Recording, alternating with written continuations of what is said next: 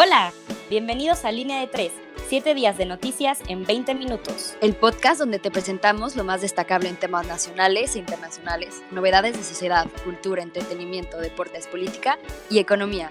Yo soy Ana Paula Ríos. Yo soy Frida Roa. Y yo soy Julio Velasco. Comenzamos.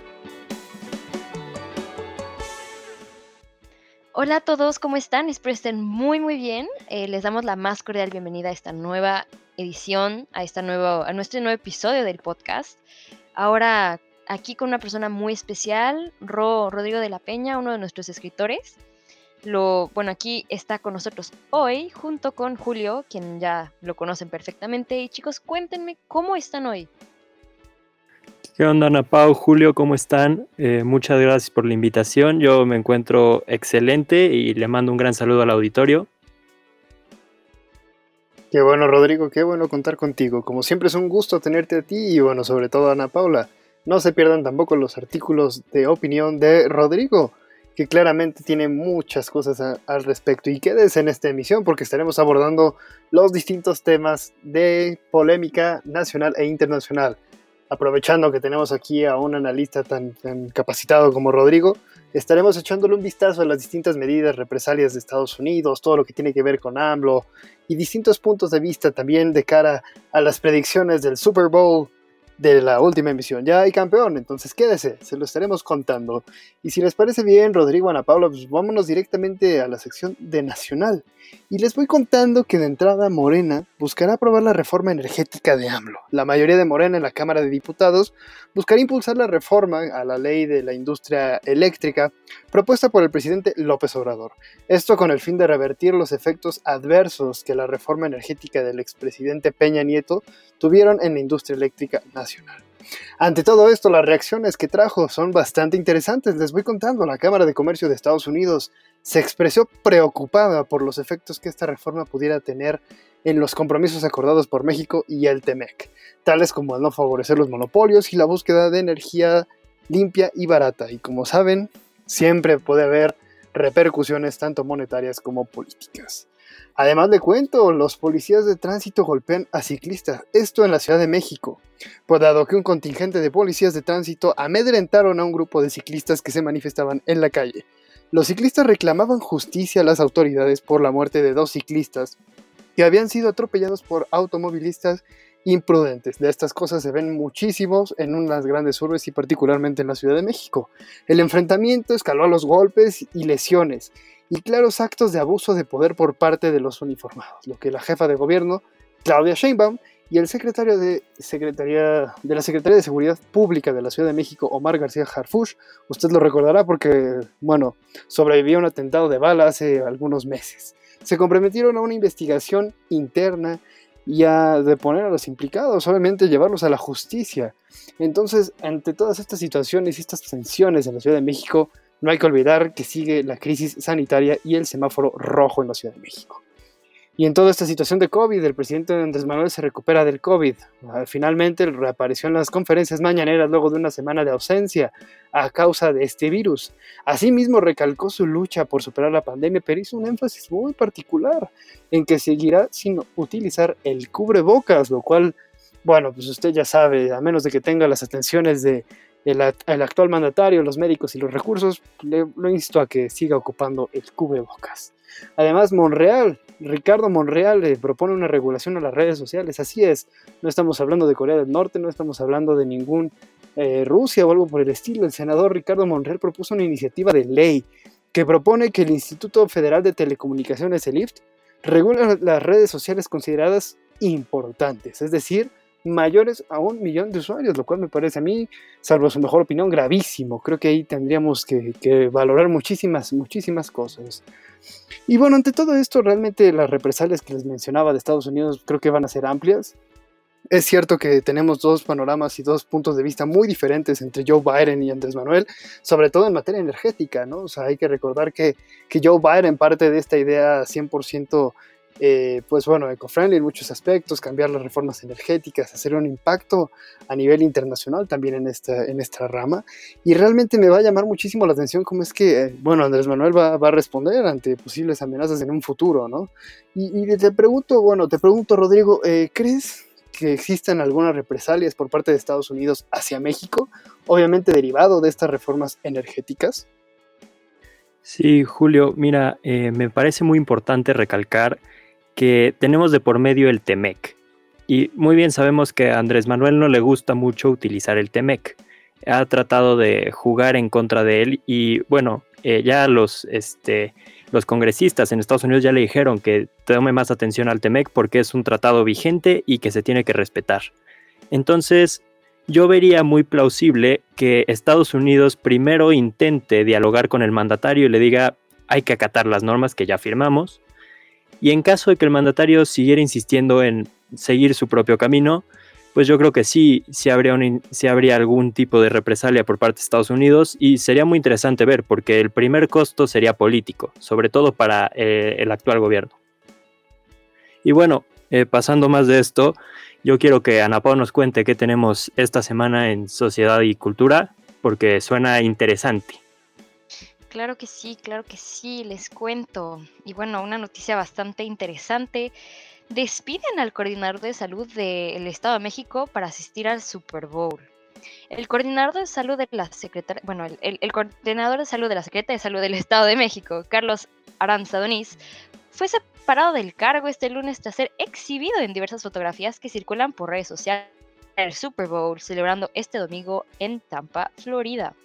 También fue separado del cargo su asesor José Fernando Gil García ante la falta de sensibilidad de ambos funcionarios al haber acudido a un evento masivo de carácter deportivo.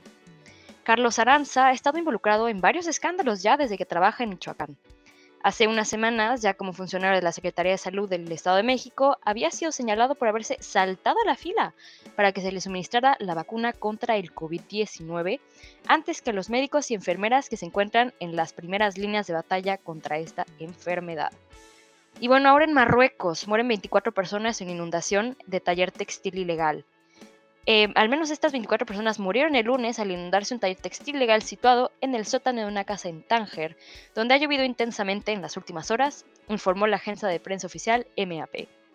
Los rescatistas recuperaron hasta el momento 24 cadáveres y 10 supervivientes que fueron trasladados al hospital. Algunos medios de comunicación mencionaron que las víctimas se habrían electrocutado. Informaciones, bueno, la información no ha sido confirmada todavía. Y bueno, yo creo que este carácter de un funcionario dando, además un funcionario, o sea, de la Secretaría de Salud del Estado de México, por favor, que ponga este ejemplo, creo que es un poco, pues, no sé, como incluso cómo ponerlo en palabras, creo que es excesivamente vergonzoso y, y además, pues nos muestra un poco de qué están hechos nuestros políticos en México. Y hablando de política, pasemos mejor a la sección de política y economía. Claro que sí. Esta semana en política y economía tenemos eh, más cargado hacia economía. Empezamos con una nota un poco triste. La inflación aumentó a 3.54% en enero. De acuerdo con el INEGI, este aumento tuvo relación con el aumento de precios energéticos y de algunos alimentos. Por otro lado, el Banco del Bienestar va a apoyar a las remesas que son enviadas de Estados Unidos. El gobierno federal y el Banco de México, junto con la iniciativa privada, emitieron hoy mismo, digo, emitieron el martes, un comunicado donde planteaban la incorporación del Banco del Bienestar a las remesas. Esto con la intención de apoyar a todos los, eh, a todos los trabajadores en el extranjero y que les faciliten el envío de remesas a México. Por otro lado, tenemos que se restableció el servicio en la línea 2 del metro tras 28 días sin servicio. Eh, este esto ocurrió después del de, eh, terrible accidente en la Ciudad de México, pero ya está restablecido. Finalmente les cuento que la UIF y el INE acordaron un, acuerdo para fiscalizar a los partidos. Este convenio de colaboración entre ambas instituciones eh, permitirá saber cómo se llevan los recursos de, las, de los partidos políticos en este año de elecciones. Finalmente yo les pregunto, ¿Afecta a los partidos políticos estas medidas de fiscalización o es un cambio positivo? Yo tengo la idea de que es positivo porque nos permite entender en qué se gasta ese dinero, ¿no? Muchas veces hacemos estas quejas de tienen mucho dinero y se lo gastan en puros papeles de propaganda y aquí vamos a ver realmente cómo se utiliza, pero no sé ustedes qué opinan. 100% Rodrigo, estoy a favor de esta, de esta afirmación que haces. Creo que eh, ¿desde cuándo ya le venía igual ahí ciertas normas en cuanto a, la fiscalización electoral por parte de los partidos? Creo que hay muchas cosas que podemos rescatar, ¿no? De entrada, no hay que perder que las atribuciones del Instituto Nacional Electoral es, eh, bueno, monitorear también todo este registro de, hacia dónde vienen y a dónde van los, recursos, es el origen, el monto y el destino, ¿no? Y sobre todo la aplicación de, tales recursos. Entonces, yo diría que, cuando hablamos de partidos políticos, se vuelven las cosas bastante turbias, ¿no? O sea, no hay que recordar hace mucho los videoescándalos, los videoescándalos de, de Pío López Obrador, que porque supuestamente recibía favores en Morena. Entonces, creo que si se empiezan a hacer estas medidas fiscales, podemos llegar o podemos llevar a la justicia a muchas personas o muchos políticos que han estado ensuciando eh, la política mexicana a lo largo de los años. Entonces me parece una medida bastante interesante y sobre todo vamos a ver qué tanto afecta a los partidos que no son eh, monetariamente estables, ¿no? O sea, los famosos partidos este, helicópteros que andan de un, de un, lado al otro. Entonces va a estar muy interesante de cara a las próximas elecciones y pues bueno, ya veremos a qué golpes bajos recurren, ¿no? O sea, vemos por ejemplo el PES como recurre también a, traer este, famosos a, las, a las elecciones. Entonces, pues ya veremos cómo, cómo se va dando esto poco a poco. Y bueno, si les parece, vámonos a entrar en un, aspecto un poco más internacional. Ana Paula, cuéntanos, por favor. Claro que sí, chicos. Les cuento que siguen las manifestaciones ciudadanas contra el golpe de Estado en Myanmar, como expliqué la semana pasada. Y bueno, desde el pasado golpe de Estado llevado a cabo por los militares del país, decenas de miles de civiles han salido a las calles de las principales ciudades demandando la vuelta de la democracia y de la líder electa Aung San Suu Kyi. Las autoridades militares todavía no han mantenido contacto con los manifestantes, pero el servicio de Internet ya se ha restablecido, aunque el acceso a redes sociales como Twitter y Facebook sigue bloqueado. Ha muerto una mujer a manos de la policía y se ha declarado la ley marcial en, diversas zonas del país. Ahora en América Latina, elecciones en Ecuador. Este domingo, Ecuador ha tenido una jornada electoral histórica con el mayor número de candidatos a la presidencia hasta el momento, en plena pandemia de coronavirus y ante un más que posible colapso económico. Estas elecciones han contado con, con numerosos contratiempos como la exclusión del expresidente Rafael Correa, problemas con la inscripción de los candidatos o la supuesta financiación de la, de la campaña del favorito, el correísta Andrés Arauz, por parte de la guerrilla colombiana. Y bueno, aquí, ahora aquí en Europa hay una investigación de OpenLux. Según una investigación de 16 medios internacionales, Luxemburgo servirá como paraíso fiscal para diversas multinacionales, perdón, entre las que se encuentran Chanel y Amazon, multimillonarios como Cristiano Ronaldo y el príncipe heredero de Arabia Saudita, e incluso de las mafias italianas y rusa. Esta atracción de las fortunas del mundo se debe a los bajos impuestos y regulaciones adaptadas a las empresas, así como la fuerte estabilidad política del país, con una posición privilegiada en el centro de Europa. La investigación señala un valor total de esta sociedad de al menos 6 billones de euros. Y bueno, esto fue un poco de nuestras noticias para esta semana. Claramente saben que pueden encontrar más contenido con eh, nuestras escritoras. Mm, sin embargo, me llama muchísimo la atención esta investigación em, en, en, Luxemburgo, pues como un paraíso fiscal, ya que generalmente son territorios un poco más lejanos a, pues al área continental como islas o no sé, paraísos fiscales pues un poco más, un poco menos entre, podemos decir, famosos, son tan evidentes, pues entonces esto se me da muchísimo la atención y bueno, ya veremos cómo, cómo va a reaccionar la Comisión Europea con, con respecto a esto. Y bueno, hablando, hablando ahora sí de algo quizá un poco más emocionante, Vámonos a la sección de deportes para que nos cuenten un poco cómo estuvo el Super Bowl. Por supuesto, Ana Paula, y les traemos toda la información deportiva de primera mano. De entrada, bueno, antes de hacer un breve comentario respecto a las elecciones en Ecuador, me parece el margen súper tenso que se vive allá en el continente eh, sudamericano. Y bueno, si les parece bien, vámonos, vámonos directo bueno, empezamos con la Fórmula 1. Lewis Hamilton renueva un año más con Mercedes. El inglés disputará su novena temporada con el equipo de Total Wolf. Además, eso, bueno, en la Fórmula 1 y en cuanto al fútbol, empezamos con la Liga, ¿no?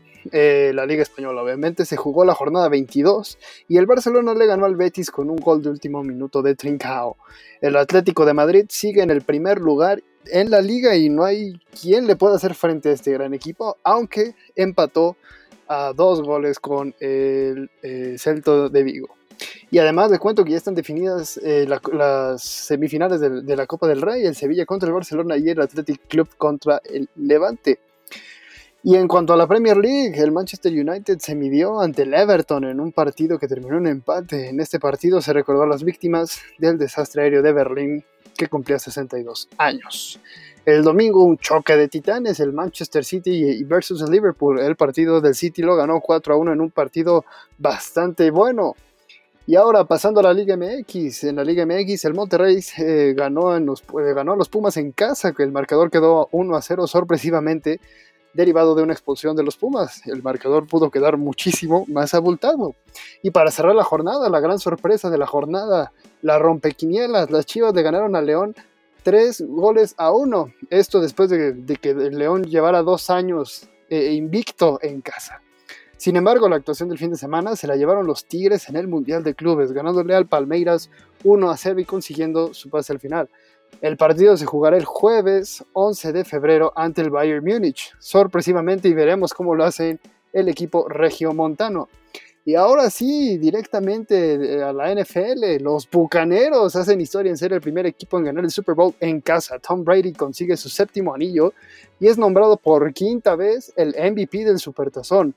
Bruce Arians se convierte en el head coach más grande en llevarse un anillo, lo cual veremos todas las, repercusiones y, como se lo anticipamos en la quiniela aquí también, eh, yo, yo sí creía que, Tampa Bay se iba a llevar el super tazón y se cumplió. Y en cuanto a la NBA, los Lakers regresan a la cima del Power Ranking de la semana 8. Y bueno, arriba van los Lakers, que desbancan a sus vecinos los LA Clippers. En segundo lugar el Utah Jazz y en tercero los Philadelphia Sixers. En cuanto a la Liga del Caribe, las Águilas de la República Dominicana repiten el campeonato a vencer a los criollos de Puerto Rico 4 a 1.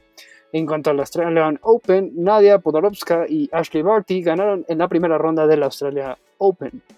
La sorpresa del día, Victoria Azarenka pierde en su primer encuentro y se despide del Grand Slam.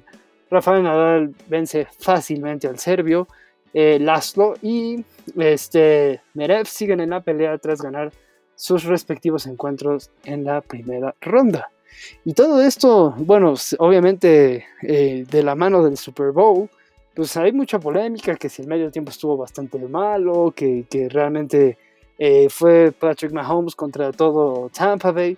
Pero a mí realmente lo que me llamó muchísimo la atención es cómo la, la, visión que tenía Tom Brady en cuanto a sacar del retiro en este caso a Gronkowski y me parece Antonio Brown, para poder hacer un, regreso histórico en el Super Bowl, que, creo que sí pesó la experiencia que tenían ante las bajas de Kansas, eh, de Kansas City, y sobre todo creo que dos recepciones de Gronkowski para mí fue eh, una pieza clave, si bien en la temporada estuvo un poco irregular en cuanto a las actuaciones, para eso lo trajeron, para los momentos importantes y para hacer lo que tenía que hacer en el momento justo y adecuado.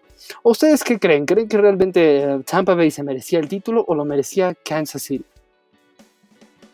Pues mira, Julio, yo creo, y si te soy sincero, que hay algo que tenemos que notar, y es que Tom Brady, una vez en postemporada, es un Tom Brady completamente distinto a un Tom Brady de temporada. Se vuelve un, un jugador invencible, ¿no? Y esto te lo digo porque lo venimos viendo. Juega contra los Saints, juega contra los Packers, llega de vencer a equipos muy difíciles y la gente sigue cuestionando si Tom Brady de verdad podía llegar al Super Bowl, ¿no? Lo veían como el underdog. Y luego llega contra Kansas City, que también venía a ser una muy buena temporada, pero siempre vimos a un Kansas City más fuerte que a un Tampa Bay. Y también esto es algo que debo mencionarlo. Para muchas de las personas que pasaron conmigo eh, esta temporada del Super Bowl, me dijeron es que fue un partido muy aburrido. Yo no creo que fuera aburrido, sino que fue un partido muy técnico. La defensiva de Tampa Bay se merecía un aplauso y aquí es donde se vio la técnica, el conocimiento y los arreglos que puede hacer un quarterback con tanta experiencia como es Brady, que lleva 10 Super Bowls, al final le pesa contra un novato que por más bueno que sea, y digo, digo buenísimo, después de ver su pase que hace a media caída, le ponen las manos al receptor y el receptor no la logra completar. Sin embargo, es un gran coreback, pero le faltó la experiencia. Y bueno, ante, ante todo esto, yo les quiero agradecer a Napau y Julio por eh, el tiempo que me dan, por la invitación a participar con ustedes. Eh, y bueno, invito a todo el auditorio a que nos sigan en Instagram, entre comillas digital, a que nos lean, porque bueno, yo creo que como sabrán, todos somos muy apasionados de lo que hacemos. Y pues nada, un, un gran saludo y que espero que se sigan cuidando. Muchísimas gracias y bueno, como siempre es un gusto tenerte aquí. Qué bueno que nos estás contando un poco por tus análisis, ya sabes que sabes bueno, al menos mucho más que yo. Y bueno, me da mucho gusto que pues hayas compartido estos breves minutos con nosotros y bueno, em, pues agradecerle también al público por escucharnos y a nuestro productor Adriel. Y Julio, ¿tú cómo te sientes de, de, esta, de esta nueva emisión? Muy emocionado de tenerlo, Rodrigo, Ana Paula. Muchísimas gracias por, por la invitación también y, sobre todo muchísimas gracias al auditorio que nos escucha fervientemente cada semana. Y, Rodrigo, no se pierdan los artículos, tiene muy buenos análisis, así como el día de hoy nos está deleitando, va a poder ver muchísimo más si nos sigue en nuestras redes sociales. Arroba entre comillas digital en Instagram. Muchísimas gracias a todos y muchísimas gracias y que tenga un excelente, bueno, un excelente jueves, sábado, cuando lo sea que nos escuche, un excelente día.